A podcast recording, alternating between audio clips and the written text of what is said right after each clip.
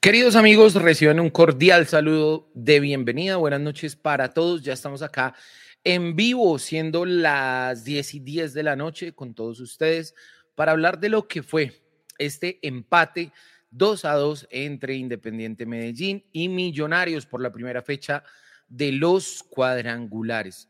Eh, les estaré preguntando a todos ustedes la pregunta del millón hoy y es, Millonarios ganó un punto o perdió dos puntos. ¿Por qué lo digo? Estuvimos dos veces arriba, dos veces nos pudo empatar eh, Medellín y creo pues que en ese sentido está la pregunta. Eh, quiero que me vayan ahí contando en el chat, así que bueno, les vamos, les vamos a estar leyendo sus comentarios ahorita en un momento.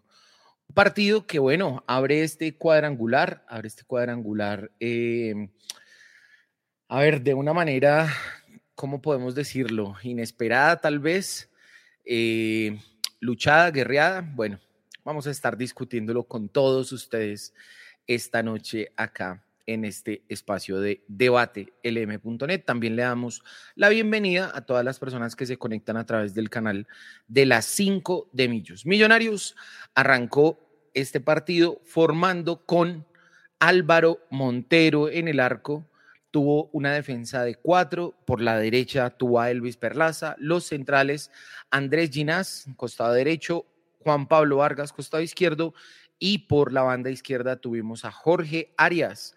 Más adelante, en esa línea de dos, de volantes de recuperación, volantes mixtos de primera línea, tuvimos a Steven Vega y a Daniel Giraldo. Más adelante de ellos, David McAllister eh, Silva por dentro, por la banda derecha Luis Andrés Paredes, por la banda izquierda Beckham David Castro y en punta el señor Leonardo Castro. Esa fue la formación que el profesor Alberto Gamero utilizó desde el inicio de este partido. Yo pues realmente no estoy sorprendido con la formación, creo yo que era pues la nómina tipo, dadas las bajas que se han tenido, dados pues los posibles reemplazos que se tienen hoy en la nómina.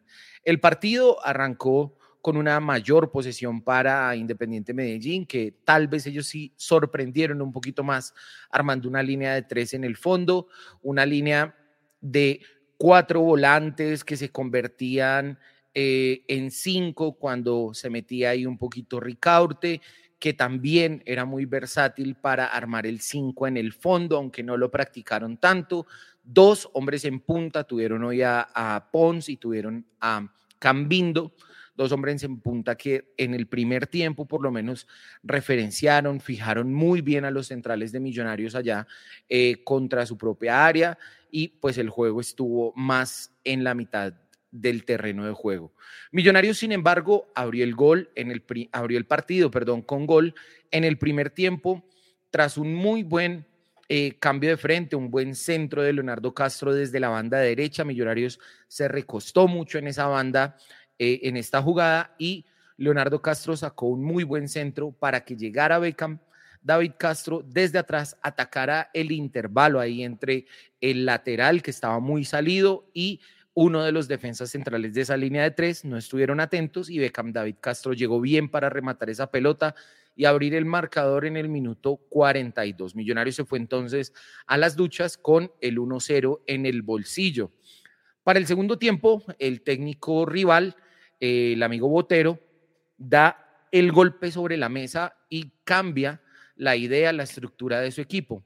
Arma un 4 en el fondo, arma el 2 en la mitad, 3-1 más adelante y replantea, vuelve a barajar sus cartas. En esa formación, Millonarios comete el primer error, una falta cerca del área, una falta bastante innecesaria, cobro de Edwin Cetré, un centro desde la banda de Occidental en el costado sur, eh, que Víctor Moreno gana la posición, le gana a Juan Pablo Vargas, le gana a Steven Vega y la manda a guardar. Se igualaron las acciones del partido. Más adelante, minuto 63, un tiro de esquina cobrado por Beckham David Castro. Eh, sí, un tiro de esquina, bueno, por Beckham David Castro. Llega bien Jorge Arias y de cabeza le marca a su ex equipo un cabezazo como de manual. eh, la baja hacia el piso, el balón rebota, el arquero Marmolejo no llega y ahí entonces Millonarios nuevamente se pone adelante en el marcador 2 a 1. Luego de eso, una falta, diríamos, bastante innecesaria eh, de Beckham David Castro eh, cerca del área. Edwin C3 saca entonces un remate de derecha, cobro de derecha de ese balón quieto que va al fondo de la red. Y acá tal vez en ese segundo gol es donde viene la mayor polémica o, la mayor, el mayor punto de debate para esta noche y es, bueno, qué responsabilidad tuvo Montero, qué responsabilidad tuvo la barrera, también obviamente pues qué virtud tuvo el cobrador eh, del tiro libre eh, para el Deportivo Independiente Medellín. Tras eso, cambios para Millonarios, minuto 75, se retira Leonardo Castro, ingresa Fernando Uribe. También en esa misma ventana sale Luis Paredes, refresca el profe Gamero la banda derecha con el ingreso de Edgar Guerra.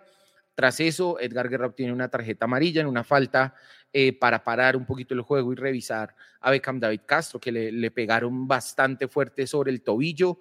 Eh, luego de eso, otra falta sobre Becán David Castro, minuto 81, protesta Juan David Torres, uno de los suplentes, obtiene una tarjeta amarilla, la segunda de su registro.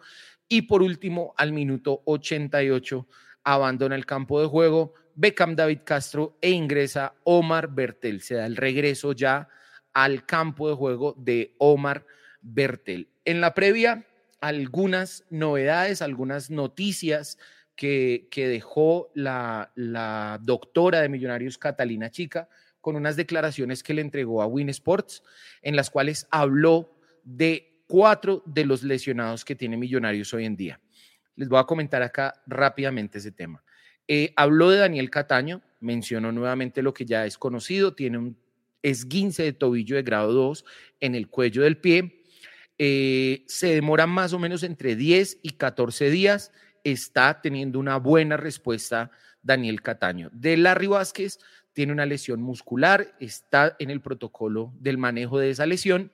En total son 10 días de incapacidad para Larry Vázquez, aunque los periodos acá son un poquito más indeterminados al tratarse de temas musculares.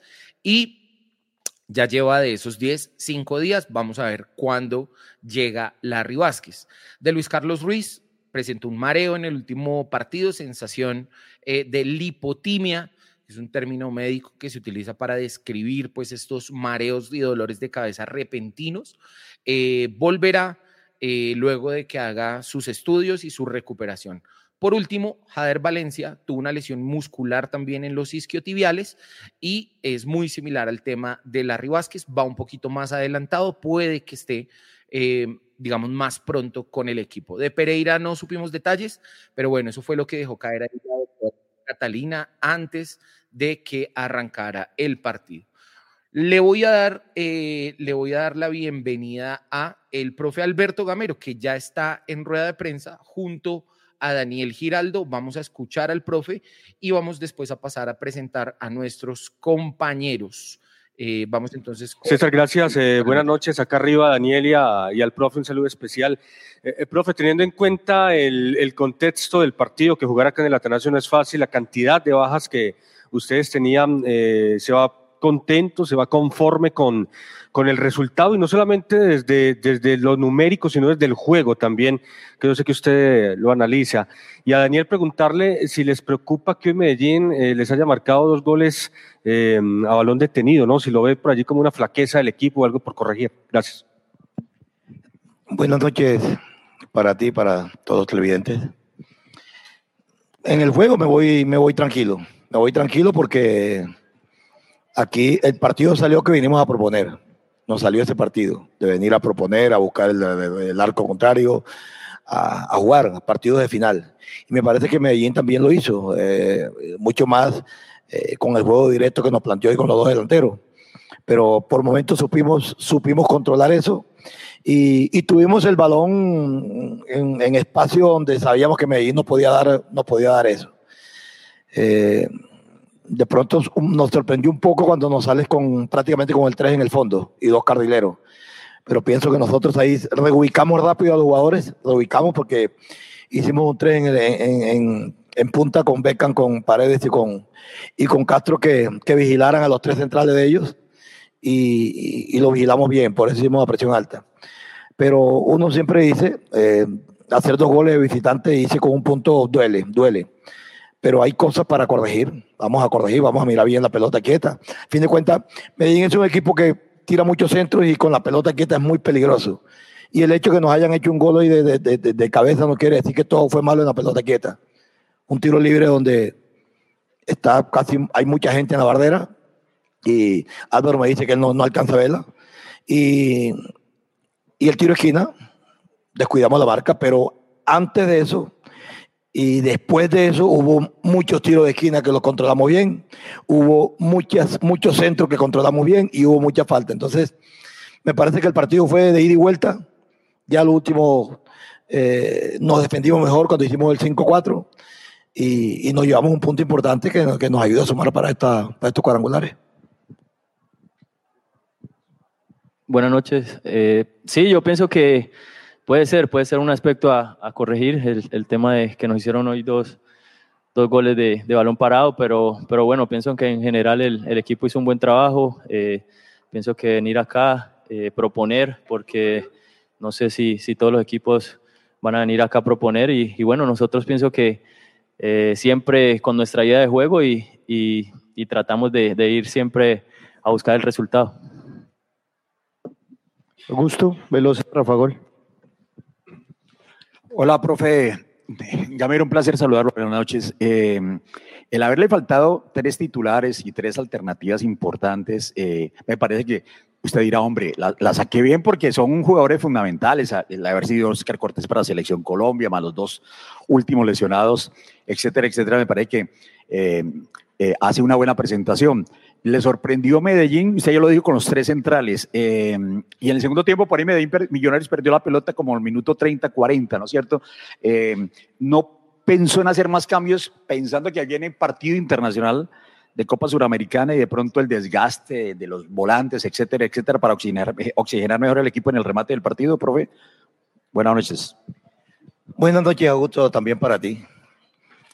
Augusto, primero una cosa, primero era el partido de hoy, y era un partido muy intenso, muy intenso, y me parece que los cambios que hicimos le oxigenaron al equipo. Lo he dicho, los primeros 20, 25 minutos no tuvimos bien el balón. Hicimos una contra que no terminamos bien Hicimos una muy clara con Paredes, hicimos otra muy clara con, con Beckham, pero no terminamos bien. A fin de cuentas, hubo un momento donde Medellín nunca, nunca, eh, nunca nos sacó a un delantero y siempre tuvo con dos delanteros jugando eh, con, con mucho juego directo, mucho juego directo. Pero me parece que eh, cuando entró Guerra y cuando entró Uribe, le dimos aire al equipo, gente fresca. Y después cuando entró eh, ya eh, Bertel, hicimos un 5 en el fondo por los dos delanteros que tenía, que tenía Medellín y controlamos el partido. Eh, venir a buscar un punto aquí de visitante no es fácil. Y nosotros veíamos que, que, había, había posibilidad de llevarnos el punto, como también había posibilidad de, buscar otro gol, pues terminamos nosotros creo que con más posibilidades de pronto que ellos. Entonces, en esto, créame, Augusto, yo, yo pienso en lo, primero, y lo primero es hoy. Y me parece que el equipo hizo un desgaste, como lo hizo Medellín, que también tiene que jugar Copa el día miércoles, y, habrá lo que quede recuperar el grupo, recuperar el grupo para poder jugar nuevamente el día, el día martes contra Peñarol y, y salir a buscar el partido, que es lo que necesitamos. Nicolás Sierra y bien. Profesor Alberto, eh, buenas noches. Le quería preguntar específicamente por, por dos hombres, por Luis Paredes y por Beca David Castro y el funcionamiento de ellos en el partido. Mil gracias. Buenas noches para ti. Muy, muy buen partido, muy buen partido. Hay partidos que uno dice cumplió, ellos cumplieron, pero me parece que hoy hicieron muy buen partido, porque el partido que hicieron ellos muchas veces uno por estadística, por estadística, se da cuenta que que Paredes tuvo dos o tres opciones de gol, que, que Beckham hizo gol y también otro tuvo otros más y que marcaron cuando tenían que marcar. Yo se los dije a ellos hoy en la charla. Nosotros el año pasado terminamos jugando con, con Gómez y con, y con Ruiz, dos muchachitos también de, del fútbol base, y que nosotros tenemos que respaldar a estos dos muchachos también que vienen del fútbol base, 19 y 20 años. Me parece que ellos también respondieron a la expectativa. Es importante cuando, cuando estos muchachos están rodeados por, la, por el grupo de jugadores de experiencia que tenemos nosotros, que le hablan, que lo protegen, que le dicen cosas, entonces se sienten seguros. Y hoy me parece que, nuevamente, tu pregunta hicieron una muy buena presentación, me gustaron mucho. Luis Gabriel Jiménez, Mundo Millos. Hola, profe, buenas noches. Buenas noches, Daniel. Bienvenidos. Estamos en este momento en el tercer tiempo de Mundomillos. Profe, usted ahorita nos contaba que le sorprendió cuando el Medellín salió con línea de tres atrás. Pero en el segundo tiempo, cuando Medellín sale con línea de cuatro, eso también estaba dentro del presupuesto. En la charla del entretiempo, de pronto usted le dijo a los jugadores que podía pasar ese cambio táctico. Y a Daniel le quiero preguntar, ¿qué fue lo que más le gustó del equipo en medio de un partido tan intenso como el de esta noche contra el Medellín? Muchísimas gracias. Buenas noches para ti yo, yo veía, yo le dije a ellos en, en, la charla cuando íbamos a comenzar para allá, habían posibilidades, posibilidades. Yo, dentro de las posibilidades, yo decía que sacaba un medio centro y, ponía ahí a, a, a, Ricardo desde atrás y ponía otro extremo. No fue esa. Y dentro de las posibilidades era recomponer la línea de, de tres en el fondo, porque ellos, él sabía que no, le estábamos haciendo daño por los extremos.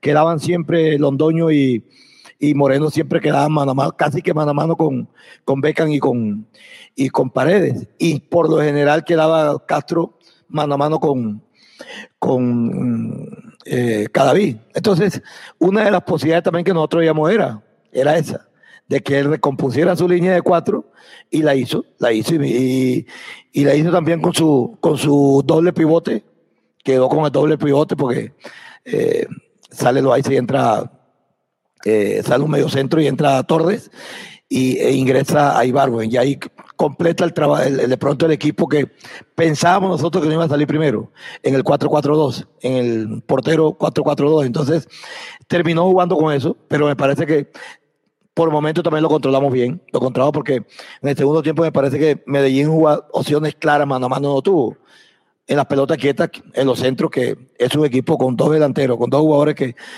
eh, físicos que meten gol, es, es importante para, para que le lleven el balón en la forma como se le querían llevar ellos. Daniel. Buenas noches. Eh, bueno, del equipo yo rescato lo que mencionaba ahora, eh, venir, proponer, siempre la idea de juego de nosotros en todos los estadios es es salir a buscar el partido y, bueno, pienso que hoy no fue la excepción. También el profe lo mencionaba ahora, resaltar el trabajo de, los dos compañeros más jóvenes que, tuvieron la oportunidad de jugar hoy. La verdad que eh, resaltar ese trabajo porque no es fácil, era un, partido difícil y, ellos lo asumieron de la mejor forma. Entonces, pienso que, se suma a todas las variantes y posibilidades que, que tenemos en el equipo. Vamos a continuar por acá. Se presenta, por favor. Profe, muy buenas noches. Daniel, muy buenas noches. Isaías Hernández de Platea Deportiva. Profe, ¿cómo analiza el rendimiento tácticamente del equipo el día de hoy? Y para Daniel, Daniel, ¿cómo califica su rendimiento en la noche del día de hoy? Muchas gracias. Buenas noches para ti. Importante, muy interesante, porque hubo, variantes, hubo muchas variantes. Eh, portero 4-3-3 cuando teníamos que hacerlo. Terminamos con portero 5-4-1 por momento hacíamos el portero 4-2-3-1. Hubo variantes hoy. Me parece que, que dentro de la variante táctica es importante que ellos conozcan a qué jugamos, qué queremos y qué espacio tenemos que ocupar. Entonces, me parece que hoy, hoy el trabajo táctico a mí me gustó mucho. Me gustó porque hay partidos que tácticamente hay que sacarlo y ellos, después que lo entiendan, eso se les facilita a uno como técnico. Bueno, más que el rendimiento personal, yo pienso que es de valorar el rendimiento grupal. El equipo hoy hizo un gran trabajo táctico y, con balón, sin balón. Pienso que eh, generamos opciones y asimismo eh, cuando Medellín propuso y, trató de, buscar el partido estuvimos muy bien parados. Entonces la verdad que resalto mucho el trabajo del equipo. Eh, cada vez nos acostumbramos a, jugar más este tipo de partidos y, y bueno, esperamos seguir por esta misma senda y, y seguir trabajando fuerte. Continuamos, por favor. Marco Antonio Núñez del Rojo Vivo, profe, felicitaciones por, no solo por lo de hoy, sino por todo lo que venía haciendo con Millonarios y Daniel en nombre, en cabeza de los jugadores. Este partido se volvió un partido bien interesante entre Medellín y Millonarios. Siempre vemos partidos muy tácticos, partidos muy los dos equipos al frente. ¿Qué lo sorprendió este Medellín con un técnico tan joven como Sebastián Botero? Porque, bueno, con David ya se había enfrentado, vi un Medellín distinto, con algunos movimientos. Y le quiero complementar, en Bogotá siempre dicen que usted tiene una obligación de ser campeón. Eh, pero nosotros vemos que los otros equipos también se preparan y usted ha hecho una gran campaña con Millonarios, ha sido líder y, a veces es difícil. ¿Qué opina de eso? Y a Daniel, e, ese duelo del medio campo de hoy fue bastante disputado, ¿no? Eh, ¿Cómo, cómo analizaron también esa, esa propuesta de entrada de Medellín de tener más volantes y no tantos defensores? Buenas noches para ti. De, del profe Botero me, no me sorprende. Me gusta la idea que tiene él de un fútbol ofensivo, eh, de un fútbol eh, vertical y por momento con posesión de balón. Eso me gusta mucho y, que y, encontrar unos variantes. Repito, hoy fue una variante donde, donde eh, soy sincero, no, no, no veía que me podía hacer eso hoy, porque, porque los partidos pasados que, o los partidos que había visto de él, de Medellín contra Unión y contra Caldas, no, no, no, vi, esa figura que la hicieron constantemente. Y hoy nos aparece con eso. Y eso, eso, eso es bueno para, para, el equipo y para los jugadores. Porque si bien es cierto, a veces uno quiere jugar con dos delanteros, pero hoy él sacó la astucia de si voy a jugar con dos delanteros, ¿cómo juego de ahí para atrás? Y me parece que armó un equipo eh, competitivo y un equipo organizado para jugar con dos delanteros, con los tres en el fondo, con dos cardineros, con Cetré y con, y con Gómez, con dos mediocentros y prácticamente un 10 y dos puntas. Organizó el equipo para jugar con dos delanteros y después lo reorganizó para jugar con el 4-4-2. A veces mm, uno se pregunta, bueno, eh, salió de caute, pero dentro de, dentro de la estructura que él quería y seguir con los dos delanteros y, entrar de Barwen, era, era necesario sacarlo. Entonces, me parece que, que, que ve, ve, las cosas como, como fácil, fácil. Además, tiene un, una persona que también jugó mucho fútbol y que, y que me imagino que lo asesora también con él, que es eh, Nájera. Entonces, a mí me gustó, me gustó el trabajo, me gustó el planteamiento y, y me gustó el partido. Porque hoy de pronto la afición de Medellín, pocos saldrán tristes por el resultado, pero el futbolero, futbolero, y tuvo que salir contento por el, por el partido que vio porque vio a un millonario que no vino meses atrás y vio a un Medellín que quiso atacar y, ganar el partido. Buenas noches. Bueno, yo pienso que hoy era un partido de, mucha inteligencia táctica, porque eh, ya lo mencionaba el profe, ellos salieron con los dos delanteros y ellos buscaban que, nosotros, tanto Vega como yo, saltáramos con, con los dos mediocentros o los dos interiores para dejar mano a mano a, los delanteros con, con, nuestros centrales. Entonces pienso que nosotros ahí teníamos que ser inteligentes para saber cuándo saltar y cuándo no. Entonces, la verdad que pienso que eh, el equipo ahí leyó muy bien el partido y, bueno, pienso que se hizo un, buen partido. Yo antes de, venir mencionaba eso, que Medellín es un equipo que, que juega muy bien y, y bueno, yo pienso que salió un partido, la verdad que muy interesante. Buenas noches, eh, Esteban Rivera de la Putería Roja Radio, eh, para el profesor Alberto Gamero. Beckham David Castro anotó hoy su primer gol como profesional. ¿Cuál es el mensaje para él en este arranque de carrera? Buenas noches para ti. Siempre le digo, eh, el mensaje es humildad, humildad. Hoy hizo un gol, ya mañana tiene que olvidarse que hizo el gol, ya quedó, ya quedó para él como el primer gol en la, en la profesional, pero es seguir trabajando, trabajando porque yo siempre le digo a ellos, Hoy en día es fácil jugar, fácil. El problema es mantenerse. El problema es la constancia. Y él, él como jugador joven que es, eh, ha tenido jugadores ahí que, ha estado al lado de jugadores que han comenzado también y que se han ido y, eh, ha tenido buenos ejemplos, buenos ejemplos. Entonces, un mensaje es que humildad, humildad, seguir trabajando. Como siempre les digo a ellos en el día a día, pensar que nosotros no sabemos nada. Esto hay que todos los días hay que aprender. Hoy aprendimos cosas. Hoy aprendí cosas de Medellín, hoy aprendí cosas de mi equipo, porque pocas veces hacemos el 5 en el fondo y el 4 en la mitad. Hoy lo hicimos. Me, hoy, en esto todos los días uno aprende. Y ese es el mensaje que yo les doy a ellos. No se crean que se la saben todas. Todos los días hay que aprender. Y cada día que usted vaya a un entrenamiento, váyase con el deber de que algo aprendió. Y si no aprendió nada, pregúntale al técnico que, hubo hoy pero el jugador tiene que ir aprendiendo todos los días en todos los entrenamientos y en los partidos. Entonces, el mensaje es que humildad, humildad y siga trabajando. Profesor Alberto Gamero y jugador Daniel Giraldo, les habla Juan Pablo Roa Jiménez de aquí entre los de Munereisman Radio. Para el jugador quiero que profundice un poco sobre los dos momentos del partido, más que todo con Medellín. Medellín arrancó con un 3 y luego pasó al 4 en el fondo. Háblenos de esos dos momentos y de las indicaciones para contrarrestar al Medellín. Gracias. Buenas noches. Eh, bueno, lo mencionaba ahora. Ellos salen con, con el 3 en el fondo y, y, tratan de copar también la mitad con, con Alvarado, con Loaiza y con Ricaurte. Y ellos buscaban eso, ¿no? Lo que decía ahora, traernos a nosotros en el primer tiempo, más que todo, atraernos para dejar mano a mano los, los dos delanteros. Ya en el segundo tiempo cambiaron la figura al 4-4-2. Y, y, bueno, pienso que ahí hicieron un juego más directo, también buscando encontrar los, los extremos como Cetre y Barwen. Pero, pero bueno, la verdad que, que fue un partido controlado, eh, un partido que tácticamente eh, se leyó bien y, y, bueno, esa, esa fue la, la estructura y, y, cómo funcionó el equipo. Vamos a hacer la última pregunta. Profesor Gamero, Daniel, muy buenas noches. Mucho Dos horas. Y gusto en conocerlos también. Les habla Sebastián López de CJ Radio TV. Profe, le pregunto lo siguiente. Teniendo en cuenta que el equipo a lo largo del semestre ha sufrido muchas bajas por el tema de las lesiones, acumulación de tarjetas amarillas, o en el caso de Oscar Cortés, que está con la selección Colombia Sub-20, ¿Cómo ha visto la adaptabilidad de los jugadores en posiciones diferentes a las cuales no desempeñan habitualmente para cubrir esos espacios de esos jugadores que no han estado en el equipo enfrentando este partido ante Medellín y en el cual a Millonarios le quedan otros ocho partidos, los cinco del cuadrangular y los tres por Copa Sudamericana? Muchas gracias. Buenas noches también para ti. Bueno, en el día a día tratamos de, de darle herramientas a ellos para cuando tengamos estos momentos hay muchas herramientas a diario. Yo en cada entreno siempre me gusta que el jugador entienda qué hace, qué no hace y que pregunte, que pregunte.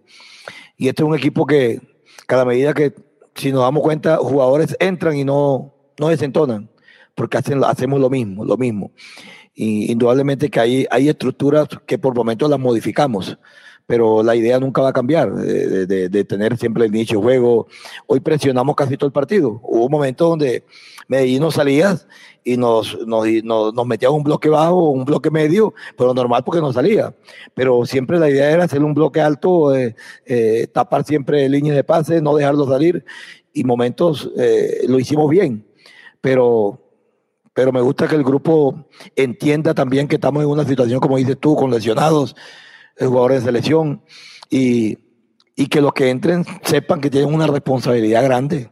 Ya yo les digo a ellos que ya no, no es el kinder de Gamero, ya no es el, el, el, jugador de fútbol base. Ya un jugador como Beckham y como, y como Paredes me hacen la misma, eh, la misma inscripción que me hace Cataño, que me hace Uribe, que me hace Ruiz, Luis Carlos. Entonces, ya ellos tienen que entender eso. Pero pero lo asimilan, que es lo bueno, lo asimilan y, y, y, y, como siempre digo, tenemos unos jugadores de experiencia que los arropan, los arropan. Hoy lo que dice Daniel, el comportamiento hoy de, de, de, de Beckham y de Paredes fue muy bueno, pero por la ayuda de ellos. Entonces, a medida que ellos vayan creciendo de esa forma, vamos, vamos teniendo un equipo con, con mucho más partidos, con mucha más experiencia, porque la experiencia se gana así. Yo creo que nos sentimos contentos por eso. Gracias a... Termina la rueda de prensa del profe Alberto Gamero, habló harto y el profe 20 minutos. Eh, le voy a dar ya ingreso acá al señor que está saboteándome el programa, don Luis Eduardo Martínez. A ver. Pizarrap, eh, buenas noches, ¿no? Primera vez en la vida que estoy en un programa y a los 30 minutos hablo. Eh, una pregunta, ¿las ruedas de prensa en Bogotá dejan preguntar a todo el mundo cómo vive Medellín? No, no porque Valentina las organiza, pero bueno. Ah, Sensaciones, bueno. querido Lucho, luego de este empate 2 a 2 de Millonarios ante el Deportivo Independiente Medellín, visitándolo en su cancha en Medellín, la primera fecha de este cuadrangular. ¿Se gana un punto o se pierden dos? Es la pregunta del día para usted y para todos en el chat. Eh, se pierden dos puntos, pero yo, yo, no, yo no estoy disconforme con el punto que ganamos. O sea, o sea estoy refajardista hoy. O sea, perdimos dos puntos, pero estoy contento con el punto que sacamos, no que ganamos. Eh, veo acá que hay mucha gente en el chat hoy eh, que está con doble personalidad. Entonces hoy Juanito es Dios, quería ser el arquero, eh, pero se le olvida que Montero nos ha salvado muchísimas veces. Hoy para mí el gol es de culpa de él, eh, pero hermano, Millonarios estuvo para ganar el partido y no lo hizo. Y cuando un jugador tiene un error individual, el equipo debe recomponerse y recuperarse para, para lograr el triunfo. para mí es más horrible el gol que se hace Vega, pero bueno, ahorita vamos a hablar de eso, ¿no? Creo que Millonarios hizo un buen partido, estoy de acuerdo con las palabras de Gamero. Eh, cuando habla de Paredes y de Beca, me gustaron cómo jugaron ellos hoy.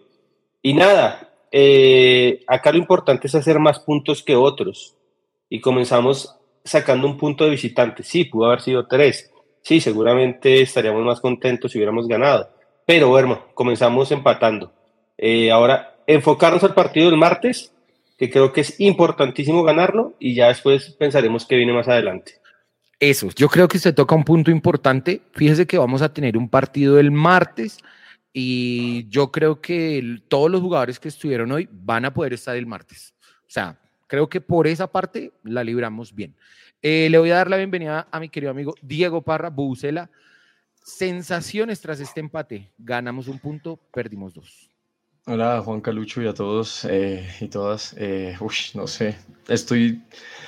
Es que queda como la impotencia de sentir que nos empataron en dos pelotas de, de, balón parado, dos pelotas quietas, cuando Medellín realmente nunca tuvo nada para, para realmente hacernos daño, sino que dimos papaya con, con esas dos pelotas quietas, sino Millonarios seguramente lo ganaba, lo ganaba fácil si no, si no fuese por esos errores que cometimos. Entonces sí quedó como un poquito Ah, inconforme con ese empate porque, porque es algo que pasa en muchos cuadrangulares que hemos visto y es que faltó, faltó un poquito para, para, para ganar lo que lo teníamos, que fuimos superiores, que dominamos, que hacemos dos golazos y aún así nos llevamos solo un punto. Entonces, si hubiera querido salir con los tres puntos de Medellín.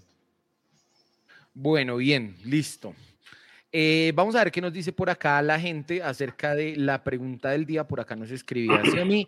Es un punto bueno si se suman de a tres en casa. O sea, hay que revalidarlo en el próximo partido. Si me lo deja pendiente. Luego dicen por acá, a ver, están hablando bastante de Montero, ya ahorita tocaremos el tema. Eh, yo creo que estoy de acuerdo que, que, que, que, se critique a Montero hoy porque el gol para mí es culpa de él. Pero hermano, ya hay que dejar el extremismo que, eh, no tenemos arquero, que Juanito debe ser el titular, eh, que Montero está robando. O sea, acá han escrito absolutamente cualquier cantidad de barbaridades. Bueno, un sin sabor amargo, dice Juan Cabarcas, un saludo.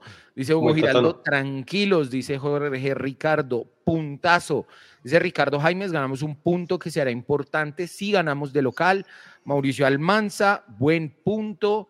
Bertel me dio buenas sensaciones, dice por acá Felipe. ¿Qué más dicen por acá? A ver, eh, ojalá Boyacá Chico gane mañana. Vamos a ver si Boyacá Chico le hace el daño ahí a la América. Eh, luego Cristian Guerrero dice, la clave para clasificar está en sacar los seis, no, nueve puntos en casa y ganar de local todo. Bueno, no sé a qué se refiere él, pero bueno, Cristian, eh, creo que se confundió un poquito. Está como yo. Ese está como yo.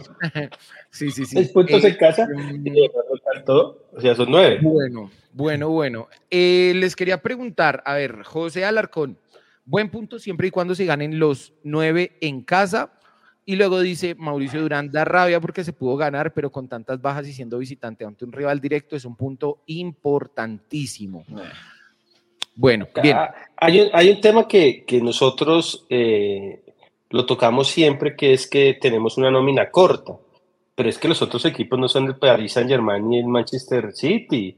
Ellos tampoco tienen, y todos han tenido lesiones graves, o sea. mire, hoy se le lesionó el arquero a Medellín, ojo ahí. Sí, y mire que la América tiene lesionado hace, al español. y en, y en Nacional se lesionó el traidor. Entonces, entonces yo creo que más allá de todo, eh, sacar un punto de visitante su, ayuda, su, es bueno. Ahora, pudimos haberlo ganado, sí. Pero pues tampoco es que me vas a decir una tromba, ¿no? Sí, no, tampoco. Ni lo uno ni lo otro, ni ellos ni mm. millonarios tampoco. Bueno, me escribió por acá un amigo, un amigo, y me pide un saludo en clave, Lucho. Yo no sé. él, me dice, él me dice que por favor, de parte de Woody, le mande un saludo a Jessie la vaquerita. No sé a qué se referirá, allá cada quien con sus cosas, pero es un gran amigo, así que ahí le hago el favor. ojalá Jessy la vaquerita esté escuchando o esté viéndonos. Está viendo, está viendo. Ah, bueno, porque, porque si no el mensaje se queda en eso.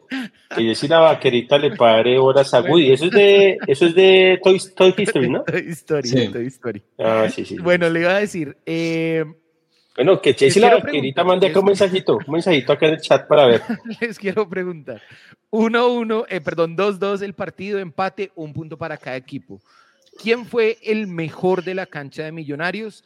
Eh, ah, bueno, yo no he dado mi opinión. Para mí está entre mis cuentas el empate, pero sí me sabe poco porque creo que tuvimos dos veces estuvimos arriba en el marcador y pues obviamente da rabia que se lo igualen a uno, más de pelotas clietas, más en unas faltas que regalamos ahí cerca del área. Pero listo, sigamos. Eh, ¿Quién fue el mejor jugador de Millonarios en el partido de hoy, Diego? Para usted, ¿quién fue la mejor pieza de Millonarios hoy en estos 90 minutos? A mí me gustó mucho el medio campo, me parece que, que Vega y Giraldo lo hicieron muy bien, me gustó Perlaza. No, me va, a pegar un tiro ya. Eh, y pues la figura tiene que ser Beckham porque hizo gol y pase gol. Lucho, ¿quién fue el mejor para usted hoy? Ah, el mejor jugador de Millonarios es Daniel Giraldo y el peor jugador de Millonarios es Steven Vega. El peor de Millonarios es Steven Vega, ¿por qué? Pero lejos, pero lejos. Es más, eh, Steven desde que volvió no ha tenido un partido que uno diga eh, es un gran partido, es un gran partido. Es más, hoy Giraldo se, tiene que, multiplicar porque el partido es flojísimo, flojísimo, flojísimo. Bueno, nos dicen por acá. Y, y, hay un tema, y hay un tema que hoy, hoy, después de que se acabe el partido, digo, Giraldo, hay veces se ve mal con Larry, porque Larry anda en un nivel flojo. Y hoy se vio muy bien con, con Vega teniendo un, nivel flojo. Entonces, para mí Giraldo es la figura y creo que el mensaje subliminal que nos mandó Gamero es que lo lleva a la rueda de prensa. Bueno, José Alarcón, partidazo de Giraldo. Vargas, mi figura, dice Andrés Angarita. Ah, también jugó muy bien. Eh, dice por acá, Maraba, Moraba limitada, sí, Giraldo, Jonathan Pinilla Vargas, Perlaza pone acá Carlos. Perli jugó bien. Miguel Rodríguez, que está ahorita ahí en mi cocina haciéndome comidita, muchas gracias. Para mí el mejor entre Giraldo y Vega, dice él, Albiazul MFC, Giraldo, para mí el mejor fue Vega, a pesar de que se durmió en el gol. No, pero ¿cómo puede ser el mejor un jugador, con el respeto que le tengo a Jorge, que nos ve siempre, cuando es, culpable de un gol? O sea, no entiendo eso. O sea, es como decir que Montero fue la figura de la cancha cuando se come un gol. Pero bueno, acá estamos en una democracia, está, estamos viendo sabroso. el mejor de la cancha fue Jorge Arias, Vargas y Ginás, Beckham y Perlaza me gustaron.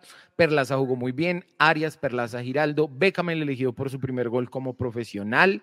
Dice por acá Xiomi, Vargas, Ginas y Giraldo en el top 3. Ginas, Vargas.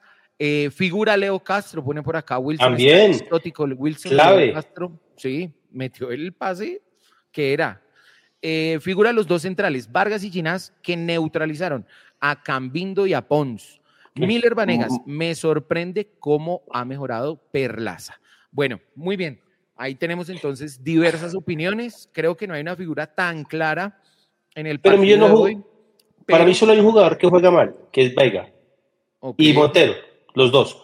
Pero después el equipo tuvo un, buen comportamiento. O sea, no fue una tromba como, como lo hacían otros partidos, pero Millonarios no jugó mal. No jugó mal.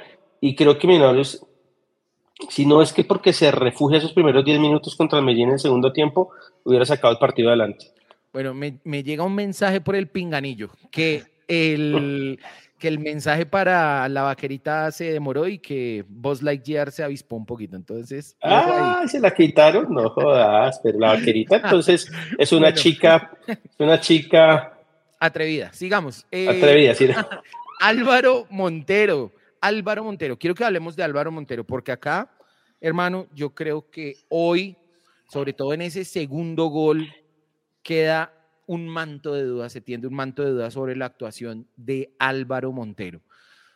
En mi opinión, es cierto que él se movió de su palo, se movió del palo en el que tenía que estar, eh, pero creo yo que la barrera tampoco es que le ayude mucho, porque si usted se fija, la barrera agachan un poquito la cabeza, se abren un poquito en vez de saltar a buscar el balón.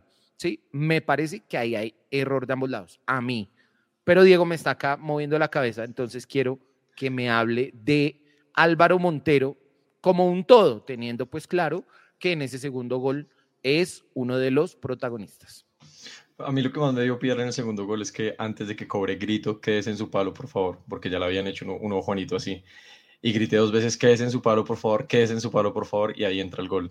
Em, creo que es una jugada, también hay que darle un poco de mérito al Medellín, que no es la gran cosa, pero igual sí lo que se espera ahí es el, remate durísimo de cada bit, entonces la barrera simplemente está bien parada, la barrera sabe que el remate no va a ir eh, por encima, sino que no pueden saltar porque si no cada le pega por abajo y la barrera no espera que se traiga un amague.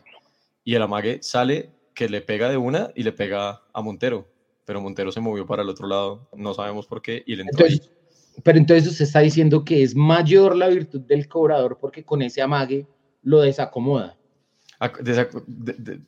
distrae a la barrera. La barrera está pensando en no saltar porque el remate de Cadavid puede venir duro por el piso y que se atreva a hacer un amague. Entonces se esperaba el remate de Cadavid, lo que había que hacer era quedarse totalmente quieto. Medellín tiene la virtud de que tiene una jugada preparada y no hace el remate de Cadavid, que es lo que se esperaba, sino que le pega ese tre cuando se suponía que iba a hacer un amague. Y es un balón facilísimo si Montero se queda en su palo. Totalmente fácil si se queda en su palo. Pero como se movió, entró fácil. Bueno, Lucho, hábleme de Montero y si quiere, ya vamos con algunos comentarios de los que tenemos acá hoy en el chat. Gol de arquero y no va a tirar tanta humo como Búcela. Eh, entra por el palo de él y chao, gol de arquero y por eso no ganamos el partido. Entonces, para usted hoy Montero es una de las antifiguras, diríamos. No, creo, creo que si me tocara calificar en Azules Noches, eh, sería de los pocos que no pasarían. Un 4 le Sí, ahora. En el fútbol los arqueros están para eso, para hacer puntos y sacar las pelotas claves. Y en esta vez no lo, no lo hizo, y ya, pero tampoco lo vamos a destruir y vamos a pedir que tape Juanito y que, que Millonarios le rescinde el contrato a Montero, porque acá estoy viendo que como si, que, como si Montero fuera el de Zapatín. Pucha, Pisa con ese micrófono ha cambiado como cinco veces de sonido. Espere, espere, espere, que es que se me desacomodó, entonces está acá echando ingeniería. Ahora, la barrera, la, barrera es una, la barrera es una ayuda. Sí. Ay, por ahí viene don Edilberto. Sí, por ahí está don Edilberto, pero le quiero decir que esos seis semestres que me pagó de electrónica no se perdieron. No se perdieron. bueno, ¿qué va a decir Lucho de Montero? Ya arregló. Eh, no, ojo, la barrera tiene que ayudarle. Además, porque era lo que dice, uh, de pronto un tiro duro de Cadavid, pero hermano, entra en el palo del arquero. De ahí sí, los que han no, tapado saben que eso bonito. O sea, le es gol, de hacer un gol sí, no. Poco, bueno, pero, pero listo. Su palo y ya. Bueno, vamos a leer acá algunos comentarios. Dice por acá, eh, claro, Montero no pasó hoy dos tiros claves y no atajó ninguno.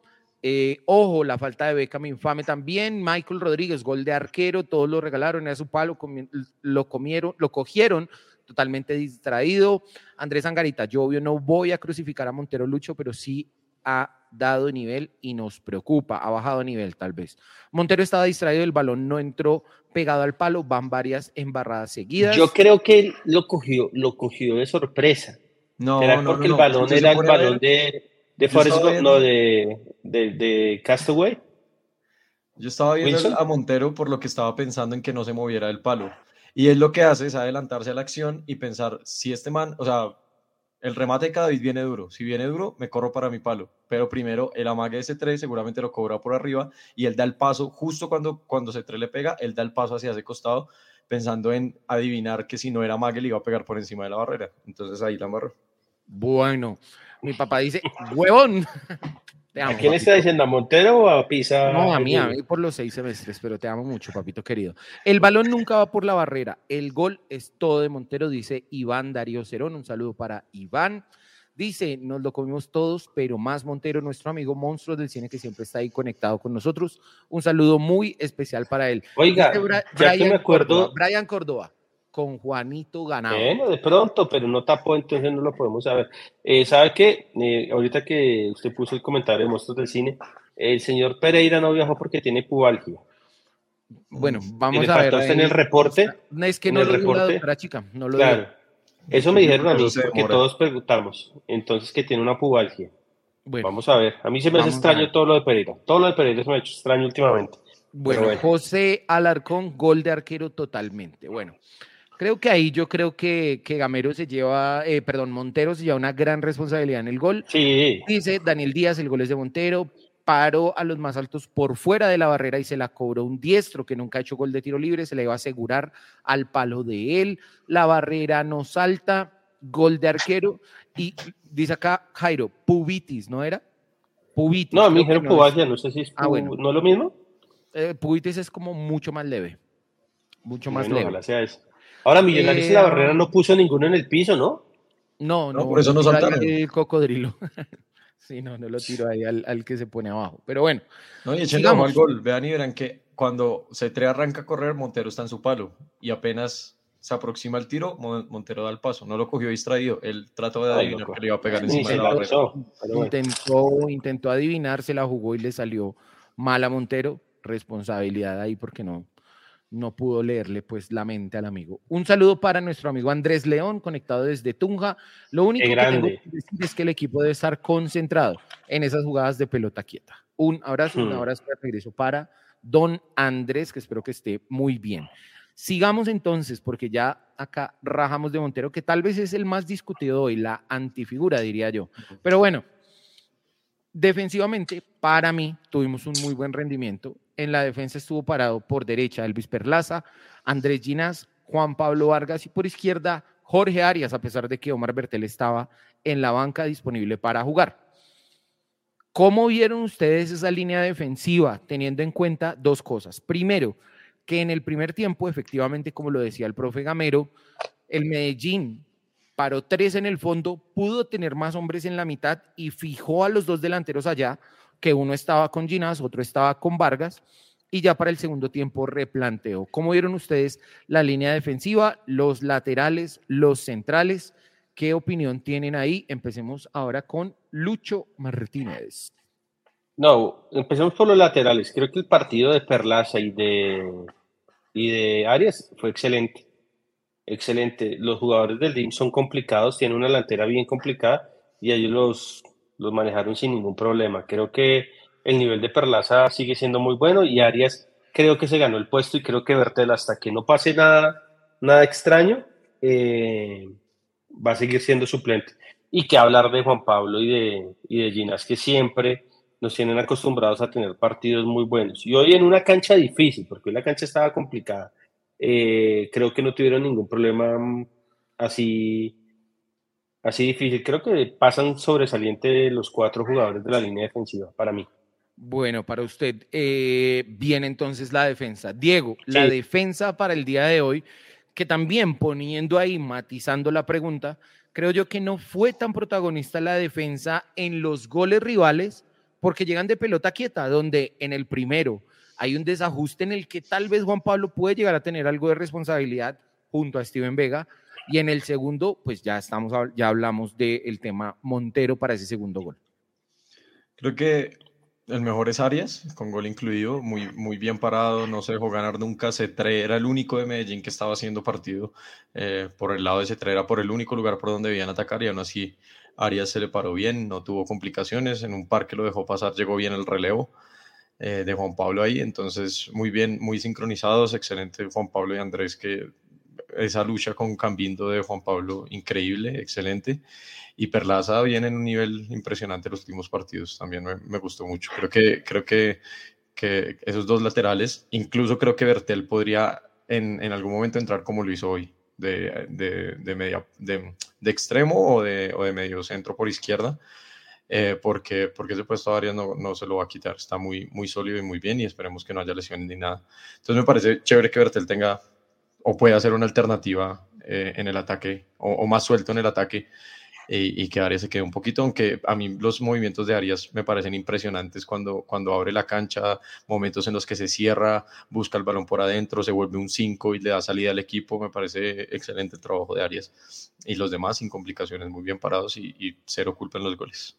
Bueno, de pronto Juan Pablo un poco en el primero, pero... pero, no, el, primero es una desatención de, de, Vega porque Vega, cada uno en, en, cuando hay tiros de esquina, uno tiene su marca personal. y mi mamá, mi, mi mamá juega con marca personal en los tiros de esquina y creo que es de Vega. Eh, pero sí, pero sí, yo creo que no podemos decir nada ahora. Yo entiendo, no entiendo el mensaje, el mensaje de Carlos. Para Pero- Lemasa, Arias sí. debería ser el peor, porque si Vega se, se pifió y fue el peor, Arias también debería ser el peor jugador. Yo no entiendo el mensaje. No, Que los dos No, o jugaron sea- muy bien para él. Que los dos jugaron muy Que bien los para dos él. entonces ah, que Ah, que ok, Vega ok, lo hizo mal, Arias lo hizo mal. Ah, ok. Ya, ya, entendí, Estaba un entendido. poco críptico, críptico. No, esto- Hoy hay varios mensajes críticos, como el de los seis puntos de local y que hay que ganar todo local. Bueno, dice don Edilberto Pisa, felicitaciones al profe Gamero con esa nómina mixta, sacó un punto de oro. Bueno, Yo no sé qué tan mixta, No sé qué tan porque mixta. Creo que esa va a ser la titular de ahora en adelante, sí. No, Pero- digamos, digamos, digamos, cuando esté Cataño, seguramente Cataño va a ser el titular. Claro, claro, Eso sin, sin. Pero creo que, que Paredes y, y Beckham van a ser los, los que van a ser la primera opción cuando no esté Cataño. Bueno, dice por acá Wilson Castiblanco, Arias muy bien y con gol, dice José Alarcón, Elvis Cafulaza. bueno, muy bien. Dice Jesús David Arevalo, con Bertel tenemos que ganar más en el fondo, con Arias perdemos mucho en ataque por izquierda. Em, Perlaza muy bien, Arias bien, se casó al final, los centrales, Josha, Elvis, la sombra Perlaza, dice por acá. Eh, ¿Qué más nos dicen? Elvis Cafú Perlaza de no creer, Juan Martínez, Perlaza sigue sorprendiendo. Creo yo que es bueno el nivel de Perlaza y así como en otras ocasiones, el semestre pasado tal vez se le dio duro, creo que este semestre ha hecho muy buenas presentaciones y ha sido un jugador importante en la saga de Millonarios. En esa parte defensiva ha estado eh, muy bien, muy bien, ha dado solidez ahí en la parte de atrás. Ahora sí, Lucho, lo dejo que usted, mejor dicho, me tiene que explicar acá como si fuera tesis de grado. Eh, está en un auditorio frente a 500 personas. ¿Por qué? No, marica, no me diga eso porque... Ya casi le toca, tranquilo que esta semana le toca. No, pero pero, una ¿por cosa es hablar de Millos, de un libro, y otra cosa es explicar por qué para mí Vega no me pareció. Es que a mí no me ¿Por qué gustó. Vega no le gustó? No, A hay dos cosas, hay dos cosas que me pasan con Steven Vega que, que pueden ser injustas. Uno, yo siempre espero lo mejor de él porque es que siempre nos estuvo acostumbrados a ser un gran jugador. Yo entiendo que en una lesión muy larga y volver al, al nivel es difícil, pero siento, digamos, que en los últimos partidos Vega no ha sido tan bueno y ha sido muy flojo. Y hoy para mí, en el gol, que es una desatención absoluta, porque usted debe estar eh, siempre con el jugador pendiente, el jugador y el balón, y él no lo hace. Y siento que está fallando mucho en hacer los pases. Entonces, digamos, digamos, siento que no es el Vega que nos tiene acostumbrados. Y para mí hoy, Montero y él son los, los jugadores más flojos. Vega con 5.5 y Montero con 4. Pero siento eso, que espero yo mucho más de Vega. Y hoy Giraldo le tocó hacerse un partidazo, un partidazo para, para suplir hay veces las desatenciones de Vega. Creo que eh, esperamos que Vega mejore el nivel. Ahora, si hay gente que lo vio como la figura del, partido, pues hermano, estamos en una democracia, estamos viviendo sabroso. No, Pisa, ya nomás con sus micrófonos, no escucha nada. Perdón, perdón, dicen por acá. Ah, Vega era bueno en marca y pase corto, pero nunca lo fue filtrando o cambiando de orientación. Yo creo que ahí, digamos, se marca la principal diferencia con el con Larry Vázquez, que está lesionado. Vega erró muchos que- pases, además perdió la claro. marca en el primer gol, ¿sí? digamos, digamos, el, el jefecito lo hacía fácil, recuperaba el balón y hacía el pase. Y ahí, pero hoy ni recuperaba el balón y los pases que tenía que hacer los falló. O sea, no todos. Ahora, hay que ver las estadísticas, porque uno a veces ve unas cosas y después los números de Win o Data Factory, lo que sea, dicen otra cosa. Pero yo siento que hoy eh, falló muchos pases sencillos y eso no es costumbre en él. Pues no era Bueno. costumbre en él. Johnny, Vega en su mejor momento entregaba Ah. la pelota correctamente y sufre mucho en la entrega, dice él. Eh, que Vega suele regalar goles. 73% de viaje, de, de pases. Él tiene el Bueno. 73% de eficacia en pases. Imagínese. Pero, pero, Bu, 73% es un número bueno, pero para los pases buenos que hace Millonarios, puede llegar a ser uno de los más bajos. Porque Sí, Millonarios bajo. normalmente está entre, eh, digamos, entre el 80 y el 90% en precisión de pases. No, Entonces hay que echarle ojo en Daniel- contexto. ¿Quieres saber el porcentaje de Daniel? Póngale. ¿De Daniel Giraldo? 94%. Ah, ahí está la diferencia, listo. O sea, Bueno, listo, listo. Muy bien. Eh, bueno, su opinión, Diego, acerca de, de, Vega y de Giraldo. Ahorita, Lucho, si quiere, me, me, agrega algo más de Giraldo. Que fueron los volantes de primera línea que puso el profe Gamero hoy en este partido jodido contra el Medellín. Sí, Giraldo impecable, se dio un partidazo, muy, muy organizado, muy... Eh, le metió muchas ganas, recuperó hartos balones, la eficacia en pases que acabamos de ver, me parece un partido. Y fue líder. Giraldo, líder también. Y, Vega a mí no me disgustó tanto, o sea, yo lo sentí también bien parado, organizado, cuando, cuando, cuando tenía que hacer relevos estaba bien parado. Siento que muchas veces se le da duro a ese volante en Millonarios que hace la función de 5, porque digamos que el, el, acompañante es más 8, eh, porque, porque no se ve el juego sin balón y siento que Vega sin balón siempre estuvo bien parado. Hay, hay espacios que deja ese volante para que el, el 10 de ellos o un 8 de ellos llegue y reciba fácil y no era tan fácil para el Medellín porque, porque Vega estaba bien parado, metía duro la pierna, luchaba. Sí, ese 73% y más cuando lo comparamos con Giraldo es bajito. Sí lo vi errando muchos pases, sí recuerdo de, de haber, de haber eh, gritado un poco al televisor un par de veces con, un, con, un, con, pases de Vega, pero, pero a mí me gustó mucho el mediocampo y siento que, no, no le dio ventajas al Medellín. Es que yo creo que con Vega, en vez de Larry, se pierde un poquito la profundidad del equipo, ese pase filtrado, esa buena decisión que toma Larry. Es cierto que Larry a veces le baja un poquito el ritmo al ataque, pero tiene, tiene una visión de juego diferente que a veces ayuda a aclarar mucho esa fase ofensiva de Millonarios desde la mitad en adelante. Sin embargo, bueno, muchas también... Veces pasa, sí. muchas veces pasa que con la presión, como, como, como Medellín estaba presionando arriba, eh, eh, los equipos intentan salir jugando con pases, tratando de soltar el balón muy rápido. Y sí vi un par de veces en las que Vega y Giraldo eh, ubicaban el cuerpo y el balón muy bien para que evitar esa presión y cuando se evita ese primer jugador que presiona, pues ya uno sale tranquilo, da unos dos, tres pasos antes de hacer el pase, entonces acaban al equipo más tranquilo sobre la presión del Medellín, que otras veces sí tocó mandar el balonazo arriba y el pivot y el rebote y Millonarios salía siempre muy bien de la presión, pero, pero en gran parte del juego Giraldo y Vega Ahorita le voy a decir una cosa que hizo muy bien Millonarios arriba. Le, eh, le, voy a comprar una. Le voy a leer acá el comentario de Dayana, que siempre está pendiente, nos comenta por ahí las cosas. Muchas gracias, Dayana, por su audiencia. Dice ella, Giraldo organizó. Sí. Lucho. Pero le voy a comprar algo a de, de lo de Vega, es que Vega de pronto no estuvo bien en, la entrega, pero sí estaba bien ubicado. Y cuando usted está bien ubicado, eh, evita que, el equipo, que los equipos lo cojan mal parado, evita contragolpes. digamos, una de las cosas que hace mejor Vega que Larry es eso. Vega siempre está bien ubicado y siempre está ahí. Hay veces Larry, como es un poco más profundo, deja al equipo más eh, en contramano. Y digamos, digamos Larry Giraldo, Larry Giraldo, los dos, y lo mismo Vega y Giraldo. Pero hoy, hoy sí sentí que estaba bien ubicado Vega, entonces por eso le vamos a dar 5-8. Bueno, eh, yo creo que pues hay un par de cosas más que poner ahí como en contexto para que ya digamos acá nuestros oyentes se lleven y terminen el análisis en su casa. Primero, Vega es un jugador que viene volviendo de una lesión, va mejorando, va en esa franca mejora, ascendiendo en su nivel deportivo, va a ser importante ahorita en esta fase final, más contando que no tenemos a Giraldo, más contando que no tenemos ahorita mismo a Larry, seguro lo más probable es que esté en el partido contra Peñarol, así que esperemos que este rodaje le sirva de buena manera. Respóndale usted, Pisa, que es el más radical acá. Julián Repisas López, una pregunta. Si Millonarios no gana la liga, pero gana la Copa Sudamericana, ¿pasa el proceso de Gamero en Millonarios? Pero lejos.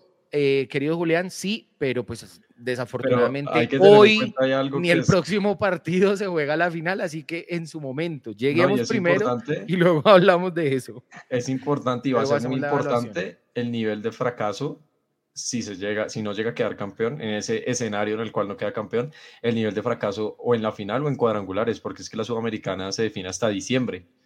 Entonces va a haber como un off-season entre las dos temporadas en el cual, dependiendo si quedamos campeones o si fue, llegamos a la final o si fracasamos muy feo en los cuadrangulares, eh, con, en cuanto al proceso de Gamero. Bueno, por acá le van a dar duro de una vez si no queda campeón. América de Cali, 50 puntos otra vez. Al amigo América de Cali le digo, al menos Millonarios hizo 50 puntos en la A, no como el América que los hizo en la B y quedó eliminado igual. Además, que, es que creo, creo, que, creo que América de Cali, póngamelo otra vez, por favor. ya, ya disfrutará su vida en el inframundo, sí.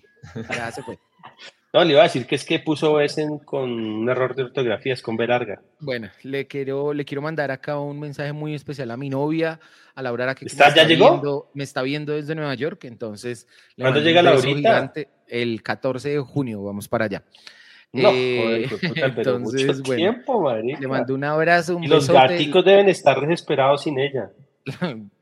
y la amo mucho. Eh, más adelante, Millonarios, más adelante, Millonarios ubicó por dentro a David Macalister Silva, por la derecha a Luis Paredes, que tal vez otro de los probablemente discutidos hoy. Por la banda izquierda estuvo Beckham David Castro y en punta tuvimos a Leonardo Castro.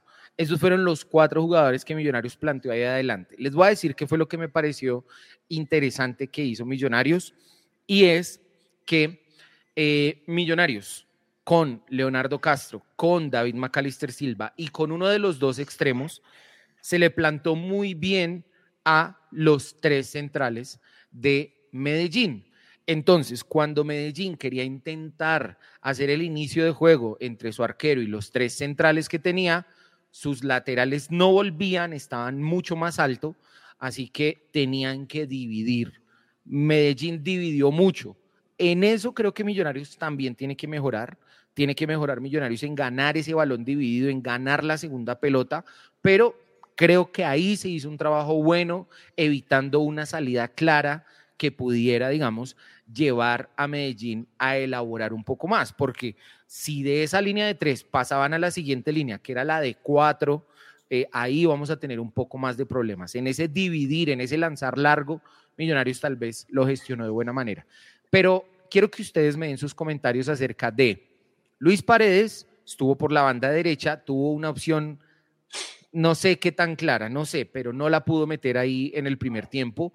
Beckham David estuvo por la izquierda, eh, marcó su primer gol como profesional. David Macalister Silva en el centro y en punta, ya decían ustedes ahorita que les pareció importante Leonardo Castro. Vámonos con los cuatro de una vez. Dice por acá Mario Quesada, abre los comentarios él. A mí me parece que la máscara Paredes jugó muy bien, pero muy bien, dice él. Y dice Nicolás Salgado, mañana soy más sionista que nunca para que vuelva rápido Cortés. Mañana la selección Colombia sub-20 juega contra Israel, eh, su partido inicial en el Mundial sub-20. Entonces vamos a ver cómo les va y cuándo será que puede volver Cortés. ¿Cómo habría sido importante Cortés hoy? Bueno. Diego. Increíble que los detestables de la Di Mayor me hagan hacerle fuerza a ese equipo de Israel. Em, no, pero no estaba al lado de Israel, pero mañana sí. Exacto.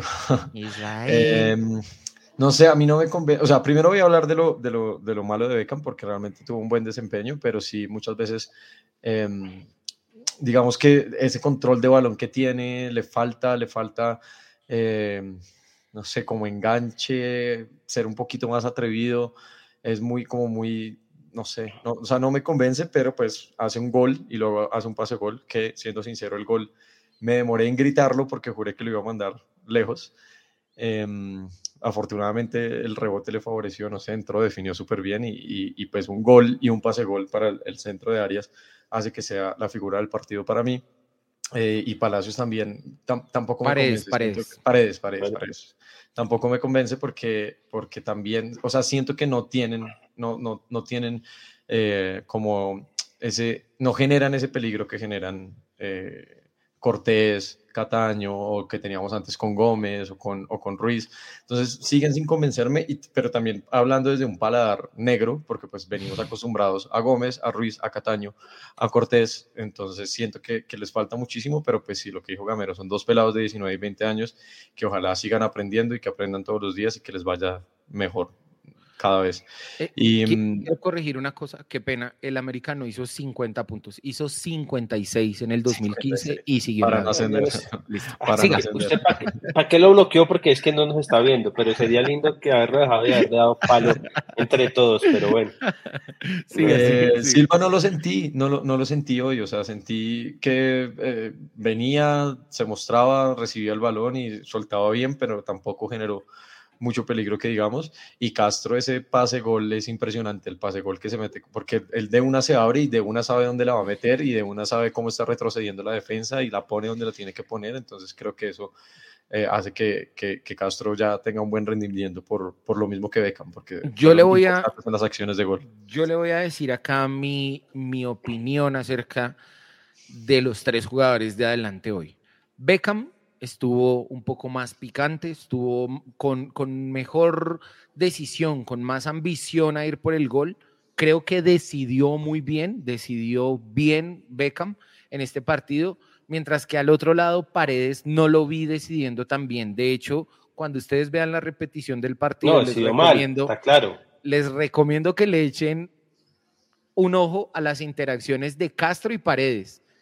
Castro, hermano, todo el tiempo estuvo corrigiéndolo, diciéndole, tíremela por fuera, en esta démela, ¿sí? No le pega a esa, ¿sí? Estuvo, estuvo eh, Castro tal vez un poco incómodo, sin embargo, yo creo que eso es algo normal, eso es algo normal, porque son jugadores que si usted mira hacia atrás, hermano, llevan cinco partidos, eh, no, no llevan el mismo rodaje que traían los otros jugadores titulares.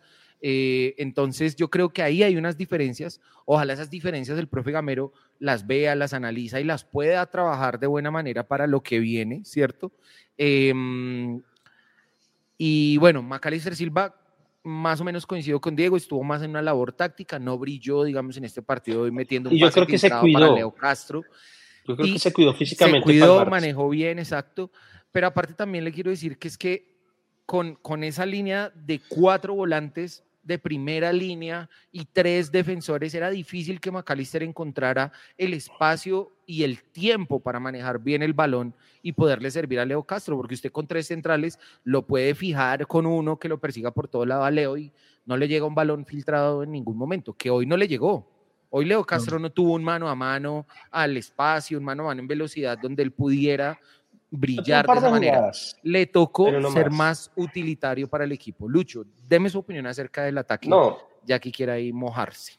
No, eh, digamos es que eh, siento que el paladar negro del señor Diego Parra se ha trasladado al, al chat y la gente eh, se le olvida que cuando llegó Emerson, cuando llegó Andrés Gómez, cuando llegó Daniel Ruiz, cuando llegó Oscar Cortés, sus primeros partidos fueron muy criticados también ¿Por qué? Porque no jugaron como estaban jugando, como terminaron jugando en Millonarios. Entonces yo creo que hay que respirar, hay que inhalar y exhalar para no ser tan radicales a la hora de hablar de ellos porque les faltan muchísimos partidos, muchísimos partidos. Y una cosa es jugar con Cataño, con McAllister, eh, con toda la banda y otra vez cosas jugar ellos dos solos, teniendo toda la responsabilidad. Ahora, para mí Paredes jugó un partidazo, para mí un partidazo. Eligió mal, sí, eligió mal, pero hizo toda la labor táctica que le pidió Gamero, absolutamente toda la labor táctica y la luchó y tuvo opciones de gol. Ese gol que se come, porque se come ese gol, para mí no es que el primer gol se lo come, eh, un delantero no se puede comer eso, pero se lo comió. Eh, pero para mí fue un partidazo, un partidazo. Y Beckham eh, comenzó nervioso, pero tiene su, va a ser un monstruo ese chino también. Tiene, tiene, tiene su cosa, tiene su cosa, Beckham. Tiene su cosa. Ahora, no los podemos comparar con Cortés o con Andrés Gómez porque son distintos, hermano. Son distintos, hay que entender Todos los jugadores son distintos y hay que, eh, espero, espero que Gamero aproveche las mejores virtudes de Beckham y de Paredes para que le den resultados a Millonarios, pero no podemos comparar a todos los jugadores porque, hermano, eh, nos vamos a llenar de mala energía siempre y le vamos a pedir a los jugadores cosas que de pronto no son. Para mí, pasan absolutamente la labor. Y Leo Castro es un monstruo, hermano, es que es un monstruo. Hoy, ese pase que le pone al chino, Solo lo puede hacer un crack. y eh, estuvo despiertico, estuvo despiertico ahí Beckham para llegar bien al espacio. Ganó en ese intervalo el, el, lateral que estaba muy proyectado, durmió y el central que tenía que estar más atento todavía, ese sí que durmió peor. Estuvo bien concentrado en esa beca. Y hay un tema, y hay un tema de Leo Castro. Le pegó raro, pero la mandó adentro. Sí, yo, yo pensé que la había votado yo pensé que la había votado, pero no. Y, hay un tema de Leo Castro que nosotros los que tomamos fotos nos damos cuenta en Gramilla es que es un jugador que es cero morfón, o sea, es cero, no tiene la, digamos, la envidia del delantero, no es egoísta, él juega para el equipo. Y digamos, yo creo que Leo Castro podría haber hecho más goles y si fuera un poquito más egoísta, pero no lo es, no lo es y creo que tiene, eh, hoy lo vi por ahí pidiéndole al equipo que saliera un poco, cosa que eso solo lo antes lo hacía McAllister y hoy él lo hizo y digamos, creo que cada vez está más acoplado con el equipo. Entonces, por ese lado yo estoy tranquilo, mire, por los delanteros o por los extremos yo estoy totalmente tranquilo. Y Maca, y falta decir, Maca yo creo que jugó un partido hoy a media máquina. Sí, hoy sin jugar, hoy sin, hoy sin jugar un partido como es, está acostumbrado a jugar en Medellín, porque es que le, eh, su, realmente su, su, segunda casa es Medellín, porque allá les pega unos bailes a todos. Eh, hoy jugó a media máquina y, y, realmente si no hubiera sido por los errores propios nuestros hubiéramos ganado el partido. No, y yo, yo creo, creo Lucho, que un partido táctico, porque tal vez en este partido, fíjese que eh, Loaiza no brilló tanto, Alvarado no brilló tanto, Ricaurte tal vez fue el que más sacó ahí la cara de los volantes que tenía eh, Medellín en esa zona. Yo creo que McAllister hizo hoy una labor táctica importante y también obviamente Vega y Giraldo hicieron una buena labor ahí en esa zona. Yo creo que, que hay que valorarlo por ese lado. O sea, no va a decir que McAllister jugó a media máquina, no, pero sí creo que fue inteligente para distribuir y para llevar sus cargas dentro del partido. Don Oscar, dígame por qué usted no está de acuerdo conmigo. Porque es que lo ha dicho como cuatro No dijo por qué, bueno. Diga por, qué, don Oscar. Sí, ya, don Oscar. Yo hoy que me voy a poner bravo si, si, si los idosos les empataron en el último minuto y como que lo robaron. Bueno, eh, venga, le digo. Eh, por último, hablemos de los cambios. Entró Fernando Uribe y entró Edgar Guerra. A Uribe tal vez no le llevamos tanto el balón, ya en ese momento del partido estábamos, estaba Millonarios un poco más en un bloque bajo. Edgar Guerra tuvo más opción de brillar ahí por la banda derecha, pero no lo vi claro. Eh, pero bueno, esa es mi opinión. Quiero preguntarles ustedes qué opinan acerca de los cambios de hoy. Yo creo que era necesario. Estuvieron eran necesarios. rendimiento, sí. O sea, en un partido normal creo que no, no hay que sacar a Leo Castro no hay que sacar a Leo Castro porque él es el killer nuestro, pero yo creo que Gamero pensó en el martes. El partido del martes, porque es que realmente es uno de los partidos más importantes para nosotros porque hay que seguir con vida en la libertad, en la sudamericana. Entonces, una cancha difícil, un rival difícil, llovió eh, de visitante, había que cuidarse un poco y yo creo que los cambios los hace eh, Gamero pensando en, los, en el partido del martes. Ahora, Guerras cada vez es más difícil defender. Creo que Guerra no ha entendido su labor en Millonarios y creo que está ya en sus últimos partidos, creería yo. Para mí, para mí el tema con Guerra, ¿sabe cuál es? Que él no ha sido consistente. Hoy, hoy Lucho, hoy voy a ser bueno con Guerra. Hoy le voy a dar eh, la derecha, le voy a decir, tranquilo Guerra, no somos sus mejores minutos, pero entiendo que viene de una lesión. Sí, bueno, pues, o sea. Hoy siempre... voy a ser bueno con él. No, y digamos, para mí tampoco es que haya jugado un partido desastroso. Sí, no, no, no. siempre espera un poco más. Claro, claro, claro. Uno espera un poco no me gustó para nada, para nada cómo cogía el balón y retrocedía el contragolpe que le meten un pase y en vez de arrancar frena y la pasa para atrás. Es, que me es amargo, es amargo. Bueno, e, ese, ese contragolpe a mí me... Rufián salió corriendo, imagínense. Porque pegó una puteada, hermano, y el gatico pensó que era él y se pegó una... Pero... Bueno, Diego, eh, Fernando Uribe y Edgar Guerra. No, o sea, no vi mucho a, Uribe ni a Bertel, o sea, creo que Uribe entró como, entró, Uribe entró como a, como a, esa labor que hace de pivot y de ayudar a presionar a los centrales y lo hizo bien, pero tampoco es que haya tenido oportunidades, que haya recibido un pase ni nada. Exacto. Y, Guerra sí no me gustó para, o sea, cogía el balón y tenía la opción de encarar y otra que sale corriendo y llega hasta la línea final y no, no frena nunca, no se deja llevar del, del, del defensor de Medellín, recibe el balón en un contragolpe y la juega para atrás. Eh, siento, pues, no sé, o sea, espero que sea la lesión y que vuelva con, con, más, con mejor juego, pero no me gustó para nada. Yo también, yo también creo que, que ya en ese momento de partido, sobre todo para Uribe, ya Millonarios estaba manejando un poco más el marcador, metido en un bloque tal vez más bajo. Medellín también lo empujó hacia atrás, entonces yo creo que ahí hay que, hay que matizar un poquito el tema, darle pues las justas proporciones a, a eso. Eh, bueno, última pregunta del día, ya para que nos vayamos despidiendo. Llevamos acá una horita y cuarto. Muchas gracias a todas las personas que han comentado hoy. Ha estado movidito el partido, el programa, perdón. Muchas gracias a ustedes. Eh, les quiero preguntar, ¿qué cambio harían si ustedes tuvieran la potestad del poder que tiene el profe Alberto Gamero? ¿Qué cambio harían para el partido del martes contra Peñarol si es que harían alguno? Lucho. yo, juego, con el mismo equipo. Mismo equipo. mientras, mientras no esté Cataño listo, es el mismo equipo. Mientras no esté Cataño, mientras no esté Larry, mientras no esté Jade. Ah, bueno, no, no, bueno, bueno, no, no, no, no, no, si está Larry, Larry tiene que jugar por Vega, está clarísimo. Es el único cambio que haría. No, yo, Jader, Jader para mí es un buen suplente eh, y jugaría con en Paredes y con, con, la banda, con los que están. El único cambio es Larry por Paredes. Pero no, no creo, no creo Larry por, por Vega, por Vega, No creo que yo llegue tampoco a Sudamericana. No creo que llegue a Sudamericana. Yo creo que lo van a aguantar para, el partido bien. contra Chico. Contra Chico, ese es importante. que Vega, Vega, Vega, está jugando bien, entonces no hay que acelerar a Larry.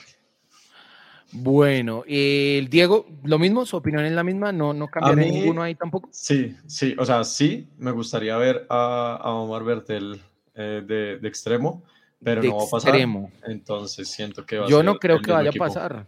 Sobre todo le va a decir por qué creo que no va a pasar, porque si Omar Bertel va de extremo, va de extremo por izquierda. Izquierda por Beckham. ¿Va por Beckham? No, no creo que no creo sí, pero yo digo que no, creo que vaya a pasar. No creo que vaya a pasar. Digo, me gustaría, pero no creo que vaya a pasar, entonces va a ser el mismo equipo.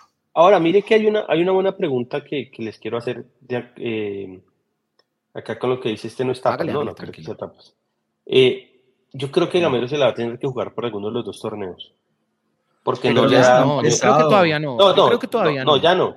Es que solo, Ahora, quedan, solo quedan tres partidos, que, que, suena mucho, pero la separación entre los tres partidos es mucha. O sea, un partido ah, bueno. el martes, el otro partido va entre los dos partidos de. Ah, no, cuando volvemos de Belo Horizonte. Nos tranquilo, Diego, tranquilo, tranquilo. Acá está el calendario. Acá está, el calendario para que lo vean. Lo voy a poner en pantalla grande. Este partido de acá ya lo pasamos. Este. Ya lo jugamos.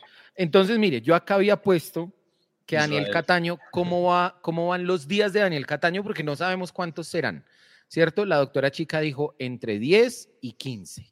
¿cierto? Eso fue lo que dijo la doctora. Bueno, asumiendo que Daniel Cataño se lesionó el miércoles, que trabajó el jueves, que trabajó el viernes, hoy sería su tercer día de trabajo de la lesión. Ay, perdón. Daniel Cataño entonces podría volver para el sábado contra Chico, si es que se demora nueve días, mm, lo veo difícil, o para la tercera fecha en Cali contra América. Ahí podríamos tener a Daniel Cataño. Y ahora nos toca hacer acá un cambio. Y el cambio es que no sabíamos cuánto tiempo se iba a demorar Larry, pero ahora va a ser menos tiempo, porque la doctora dijo que ya estaba en su día 5. Entonces, digamos que es el día 5, a organizar acá, tan. Lo más probable es que Larry sí alcance a llegar contra Boyacá Chico. No creo, lo veo muy difícil que esté contra Peñarol, está muy encima. ¿cierto? Sería su día 7 para que pueda estar el 8, no creo. Creo que lo pueden liberar 9, 10 para que trabaje 10, 11 y llegue acá el sábado contra Boyacá Chico. Pero bueno, a lo que ustedes estaban comentando, los partidos de Sudamericana, Lucho. Ya pasamos este, entonces mm. jugamos el martes, luego jugaremos el sábado, miércoles, sábado. Ahí viene una, una para, digamos, una, eh, una para, no mentira, jugamos el, el martes en Brasil, Luego otra vez sábado, es que ahorita viene una etapa, mejor dicho, durita. Y hasta la fecha 5 es que viene un descanso largo. No, pero pídese, pídese, pisa, que, que, digamos nosotros jugamos contra el América en Cali el sábado, el sábado 6 de junio. Sábado 3, 3 de junio. 3 de junio, ¿no? Ah. Pero jugamos, es que jugamos los dos partidos contra el América seguidos, casi miércoles y sábado. Allá en Cali el 31 y acá, perdón, en Bogotá el, el 3. Sí, perdón. Y ahí te no, para el horizonte. Allá y acá. Y ¿Saben que siento que Millonarios no va a tener que elegir torneo porque creo que las fechas le dan. La fecha le dan para, para podérsela jugar por ambos torneos. Es que acá lo más importante que, que nosotros tenemos es una vaina que no se puede controlar. Y es que la salud de los jugadores, hermano, nos favorezca. Que nos favorezca la salud. Eh, No nos favoreció ahorita porque se nos lesionó Cataño, se nos lesionó Larry, se nos lesionó Pereira. Bueno, está bien, pasó, pero que la recuperación nos favorezca. Vamos sí, a ver. no, igual, igual en el fútbol las cosas son eh, partido a partido. O Pero sea, acá ahorita viene empezando hoy. Bueno, de hecho empezando hace una semana, pero bueno, pongámoslo desde hoy. Empezando hoy viene una, dos, vienen tres semanas, domingo, miércoles. Tres semanas, domingo, miércoles. ¿Listo? Vamos a ver si Millonarios, pues, puede llegar a, a superar esa, esa difícil prueba. Vamos a ver. Ah, comentario de despedida para el día de hoy, Diego. Ya, No, pero venga, mejor dicho, man- acá mándenle el mensaje, espere, espere, mándenle el mensaje a Laurita que me están diciendo que yo no dejé que usted lo mandara. ¿A Laura? Ah, yo no le mandé el Sí, mensaje. Ah, bueno. porque me dicen que yo saboteé el mensaje y yo no lo saboteé, pero de pronto sí lo saboteé sin querer. Eh, bueno, listo, mire, voy a ponerme acá en pantalla grande. A mi querida novia que me dejó esta bella nota antes de irse, acá me dijo, te amo. Le quiero decir que la amo, que la extraño mucho y que ya pronto nos vemos. El otro fin de semana ya nos vemos. Entonces, nada, un abrazo, un saludo y un besote. Que siga disfrutando Nueva York como lo está haciendo. Nada más es una época linda porque no está haciendo ni frío ni calor. Está, hoy llovió harto, pero bueno.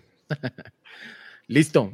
Diego, comentario de despedida entonces del programa de hoy, luego de este empate. Creo que aquí ya le dimos un poquito de aire a, a este tema, ya le dimos un poquito de aire, acá respiramos un poquito, vemos las, los matices, los contextos. Eh, yo vuelvo a decir, es un punto que yo tenía en mis cuentas, porque mis cuentas son ganar en Tunja, ganar los tres de local, empatar con Medellín y ya pues vamos viendo con los resultados qué toca hacer con América. ¿Sí? Mañana Ya. que empaten o que gane Chico. Yo creo que es conveniente que gane el chico jugando mal. que el chico juegue mal, pero que gane de arepa. ¿Sí? Eh, entonces, bueno, vamos a ver, vamos a ver qué pasa ahí con ese tema. Eh, pero bueno, un punto que yo lo tengo en mis cuentas, me sabe poco, pudieron ser tres, pero bueno, un punto que, que nos, da, nos da aire, nos permite seguir caminando. Diego, cierre para Bueno. hoy agradeciéndole haber estado con nosotros en este programa. A ustedes, muchas gracias. Siento que eh, los últimos cuadrangulares han dejado totalmente claro que la- los pasos a la final, cuando no lo hemos logrado en, en todas est- esta racha de clasificaciones seguidas que tiene el equipo de Gamero, es que se falla cuando se empata en casa, que nos han sacado puntos en casa, lo hizo Santa Fe, lo hizo el Tolima, eh, siempre nos ha pasado que ese, ese pasito para llegar a la final son los puntos en casa. Entonces, eh, lo dijeron muchos en el chat, siempre y cuando se ganen los nueve puntos en casa, el empate hoy es bueno, si no, estos dos puntos hubieran cubierto algo que hubiera pasado, eh, que no quisiéramos que pasara en casa, pero bueno, vamos con toda y, y mañana aguanta Israel, la selección sub-20 de Israel, lo único que aguanta Israel. Claro, si no, es que toca salir a buscar, pero bueno, quédese ahí, quédese ahí quieto, digo, no se vaya todavía. Lucho, comentario de despedida para el día de hoy, agradeciéndole también haber estado acá con nosotros el día de hoy. Eh, hoy no ganamos ni perdimos el torneo. Faltan todos los partidos de local y los más de visitante. Eh, creo que la gente debe tener un poco de mesura.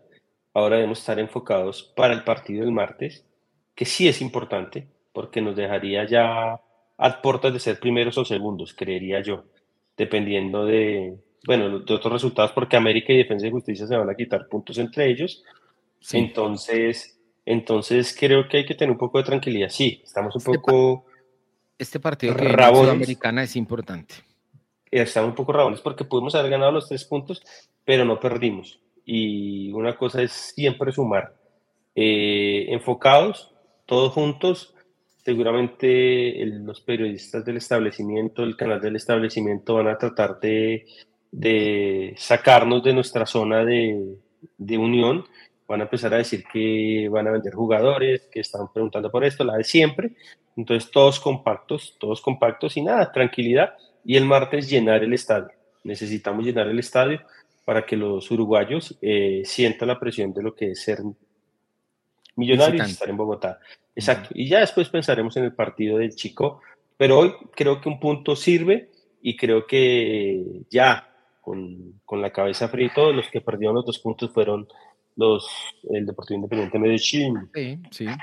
En últimas, si nos va bien en lo que viene, es negocio para nosotros. No, es que si ganamos todo lo local. Para, para los otros equipos del grupo, también está entre las cuentas empatar tanto en casa como claro. a Millonarios acá. Claro, ellos van a ir a carañarnos. Ellos van a ir a carañarnos. para ellos también el empate debe ser bueno siempre y cuando saquen el empate acá. Entonces debe estar al, fin, al, al, final nosotros nos toca matarnos con el América, con el chico. Digamos, digamos, digamos si nosotros, si nosotros nos pusiéramos en, el, en, en la perspectiva del Medellín, es un resultado malo para ellos porque les toca salir a buscar los tres eh, en la próxima fecha que tienen. Nada más re malo, pero ellos tienen, dirán, sacamos un punto que teníamos perdido. Porque sí, lo rescatamos, claro. Exacto, pero bueno. A ver, un segundo. Hola, soy Johnny Ramírez. Eh, les envío un mensaje grande a toda la hincha de Millonarios. Sabe que los quiero. Hoy estoy apoyando a Millos acá en el Atanasio. Sacamos un gran resultado y vamos por la final. Dios los bendiga y un abrazo. Chao. Qué grande Johnny. Ramírez, se lo, se lo tumbamos ahí a Millos de sus redes, pero. No, buenísimo. Ahí sí, como Porque faltó. Acá en el barrio, ya perdieron. ¿Y sabe qué? a Medellín tiene que pasar. hace poco escuché que lo estaba vendiendo, pero nos recibió. No, lo cerró, lo cerró. el de las arepas lo cerró. El de las arepas, buenísimo, buenísimo. Ahora, faltó poner eh, la magia azul sigue activa, porque pase lo que pase, a muerte con Montero. Ahí va. Vamos, vamos. La magia azul está activa, mano. La magia azul está activa. La mejor onda para todos, la mejor onda para el Montero. No es tiempo, no es tiempo, no es momento de destruir, no es tiempo de pedir cambios, de eh, criticar, digamos, de una manera eh, venenosa a nuestros jugadores. Estamos en una fase definitiva, estamos en los cuadrangulares para llegar a la final, estamos también bien ubicados en la Copa Sudamericana tenemos que estar todos unidos para lo que viene. Listo, eso es, ¿cierto? Listo, Pizarra, gracias por todo. Hágale, chao, Luchito. Diego, nos hablamos la próxima ocasión. Chao. Y a todos ustedes, los más importantes de este programa, le mando acá un saludo a Miguel y Natalie que me están viendo acá desde la otra habitación. Em, muchas gracias por haber estado con nosotros esta noche. Muchas gracias por compartir este espacio donde uno viene, se relaja, habla, critica, em, se ríe, y bueno, pone en contexto todas las cosas. Habrá a quien le gustó un jugador, habrá quien no le gustó un jugador, habrá quien le parece buen resultado, habrá quien no. Le mando ahí un saludo a Mauricio Rodríguez que se está quejando en el chat. Tranquilo. Eh, y bueno, ya este partido se pasó, se sacó un punto en Medellín. Lo que venga hacia adelante dirá si este punto fue bueno o fue malo, si fue poco o nos alcanzó para las aspiraciones que tenemos, que es llegar a la final.